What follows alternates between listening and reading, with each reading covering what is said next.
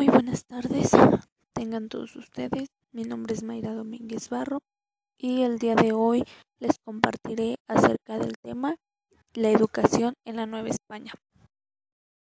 Para comenzar, y según fuentes consultadas, en la época colonial, la educación de los indígenas consistía solamente en la enseñanza, la doctrina cristiana y las costumbres españolas. El campo de la educación se había consolidado para la enseñanza en todo el virreinato de la Nueva España. El eje principal de la instrucción de los niveles inferiores de la universidad fue la Compañía de Jesús. Veintiún años después fue fundada la Universidad de México, en el año 1551. A partir de ello llegaron los primeros jesuitas de la Nueva España, fue así como en el año 1536 se fundó el Colegio de Santa Cruz de Tlatelolco, a un costado del convento de los franciscanos. En el año 1551 se funda también la Real y Pontificia Universidad de México.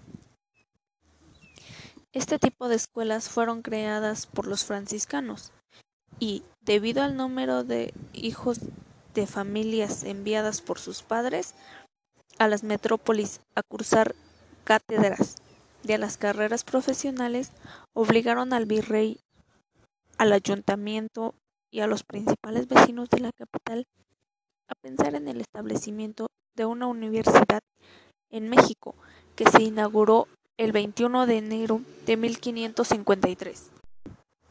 Algunos de los maestros que se destacaron en la impartición de la cátedra son Fray Pedro de Peña, maestro en teología, Juan Negrete, maestro en artes de la Universidad de París, acadiano de la Metropolitana, Fray Alonso de la Veracruz, maestro en escritura sagrada y maestro en teología escolástica.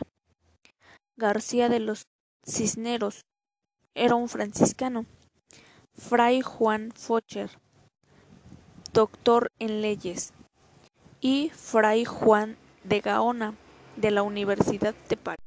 Esto es lo que podemos rescatar de una de las fuentes consultadas. Otra de las fuentes consultadas nos dice que la educación en la Nueva España comenzó desde el mismo momento en el que el conquistador Hernán Cortés fundó en, el año 1519 la Villa Rica de la Veracruz, en lo que actualmente hoy es México. Los españoles encontraron en esas nuevas tierras una civilización avanzada, en donde los indígenas mexicanos contaban con ciudades organizadas, formas de producir alimentos, prácticas comerciales, entre otras. También menciona que la educación iniciada por los conquistadores tenía un carácter más político, es decir, con fines de dominación.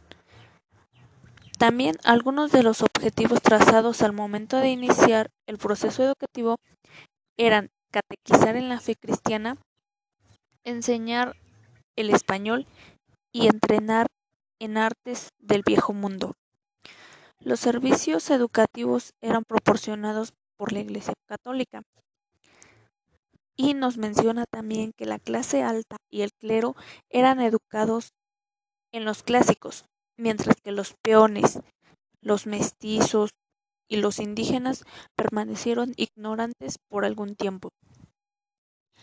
Es alguna de la, de la poca información que les puedo compartir. Espero y les sirva y gracias por su atención.